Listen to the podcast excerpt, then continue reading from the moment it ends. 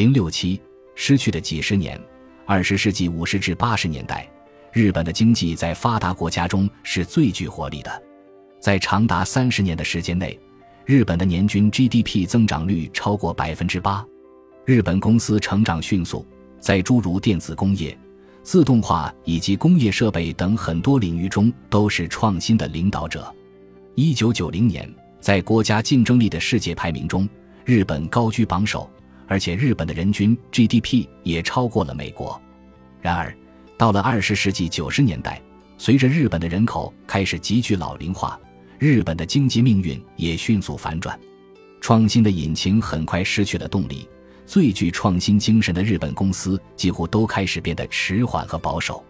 最初在半导体行业中，紧接着就是软件和通信行业，最后在遗传学领域，日本公司被来自美国和新兴经济体的公司赶超。二零零八年，在最具竞争力国家的排名中，日本掉到了第二十位。近年来，日本的人均 GDP 已经远远落后于美国，经济增长率几乎为零。从二十世纪九十年代开始的日本经济停滞，被经济学家称为“失去的十年”。然而，更准确的说法应当是“失去的几十年”，因为迄今为止，日本的经济衰退已经持续了三个十年。在第一个失去的十年中，许多经济学家把衰退归因于由房地产价格泡沫破裂引发的金融危机。他们认为，等到金融危机过去之后，日本经济和日本公司就会重新获得竞争力。但越来越多的经济学家逐渐认识到，金融危机尽管是一个重要的转折点，但并非问题的本质。金融危机一般会持续二至四年，历史上最严重的经济危机——美国经济大萧条也才持续了十二年。然而，日本的经济衰退持续了三十年。还有一些经济学家认为，日本经济的衰落是由于美国对日本的打压，以及广场协议带给日元的急剧升值，从而削弱了其出口产业的竞争力。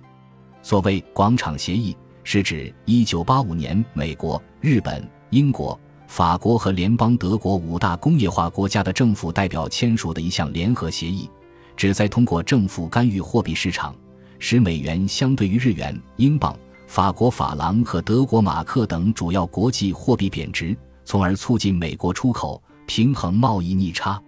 广场协议只是日本经济陷入停滞的诱因之一。日本的问题还包括自身原因，尤其是人口老龄化。在之后的二十年中，日本经济一直保持着高额的贸易盈余。日本公司之所以落后于美国公司，主要并不是由于越来越多的日元升值。而是因为在科技和创新方面丧失了领导地位，这一状况的形成与日本劳动力的老龄化直接相关。图十杠一显示了日本从一九六六年到二零零六年的四十年中的 GDP 增长率与老龄化指数。老龄化指数在二十世纪九十年代急剧上升，与此同时，GDP 增长率放缓至百分之一左右。二十世纪九十年代以后。日本成为世界上人口平均年龄最大的国家，与美国及其他发达国家不同，日本在第二次世界大战以后只出现了很短暂的婴儿潮，生育率在二十世纪五六十年代迅速下降。同时，日本人在很短的时间里快速富裕起来。当日本的人均收入在二十世纪七十年代达到五零零零美元时，其生育率跌至更替水平以下。当二十世纪八十年代人均收入达到十零零零美元时，日本的生育率下降到了一点六以下。二十世纪九十年代，日本的生育率进一步下降到一点五，目前为一点三至一点四。自二十世纪七十年代以来，低生育率导致日本的人口结构严重老龄化。六十五岁以上的人数从二十世纪七十年代占总人口的百分之七。增加到了二零二零年时的百分之二十八点五，二十至三十九岁的人数占总人口的比重，从二十世纪七十年代的百分之三十五下降到了二零二零年的百分之二十一。图十杠三，图十杠四比较了二零二零年日本和美国的人口结构，以及二零四零年中国和日本的预测人口结构。正如我们所见，今天的美国比日本要年轻得多。虽然今天的中国要比日本年轻得多，但到二零四零年的时候，中国的老龄化程度几乎与日本一样。目前在日本，每个劳动者需要抚养零点八名老人。此外，许多年龄超过六十五岁的日本老人依然在继续工作。日本每年的政府收入为八点三万亿日元，但公共养老基金的规模已经超过一百万亿日元。庞大的养老费用使日本成为所有高收入国家中负债最多的国家，债务金额超过六百万亿日元。未来，日本政府想要解决预算赤字问题，要么进一步提高退休年龄。要么增加税收，但这些举措都不利于创新和创业。随着劳动力的老龄化，一家典型日本公司的员工年龄分布往往是这样的：年龄为四十至五十岁的员工数量，远多于二十多岁和三十多岁的员工数量。通常情况下，日本企业在考虑给员工晋级的时候会论资排辈。当中年甚至更为年长的员工人数在公司中占据多数时，年轻员工的晋升就会放慢。在第三章中，表三杠二显示了日本企业中经理的年龄。二十世纪七十年代，日本企业中百分之三十一点八的经理年龄在三十五岁以下，但到了二十世纪九十年代，只有百分之十六点四的经理是三十五岁以下的年轻人。再来看看部门负责人的年龄构成，二十世纪七十年代。百分之二十四点五的部门负责人的年龄在四十五岁以下，但到了二十世纪九十年代，只有百分之七点六的部门负责人的年龄低于四十五岁。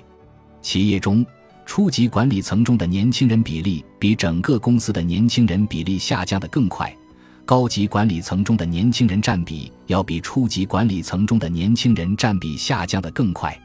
这是因为在一般情况下。管理层的晋升或多或少与资历有关，因此在管理层的年龄构成中，劳动力老龄化带来的影响会被放大，这就形成了一个恶性循环。当企业的管理层变得越来越老实，他们倾向于让晋升标准变得更保守、更重资历，从而保护他们的权利和影响力。因此，日本的年轻劳动者只能占据较低的职位，管理经验较少。财务资本和社会资本也都很少，造成其创业和创新能力低下。在第一章中，我已经论证三十岁左右的人最有潜力成为企业家。他们此时已经积累了行业经验和社会关系，工作勤奋且仍具备冒险精神，可以快速学习新技术。但在一个老龄化的国家里，三十岁左右的年轻人不仅数量少，而且创业能力低，因为他们在社会中的地位很低。导致创办一家新公司所需的经验和社会资本都不足。当经济增长缓慢时，公司发展缓慢，新雇佣的员工数量也很少，这更增加了创业的风险。在这样的环境中，如果一家创业公司失败了，那么这家公司中的员工将会陷入困境，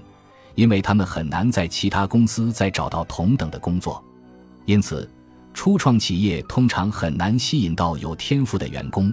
从而缺乏竞争力，也就更难获得成功。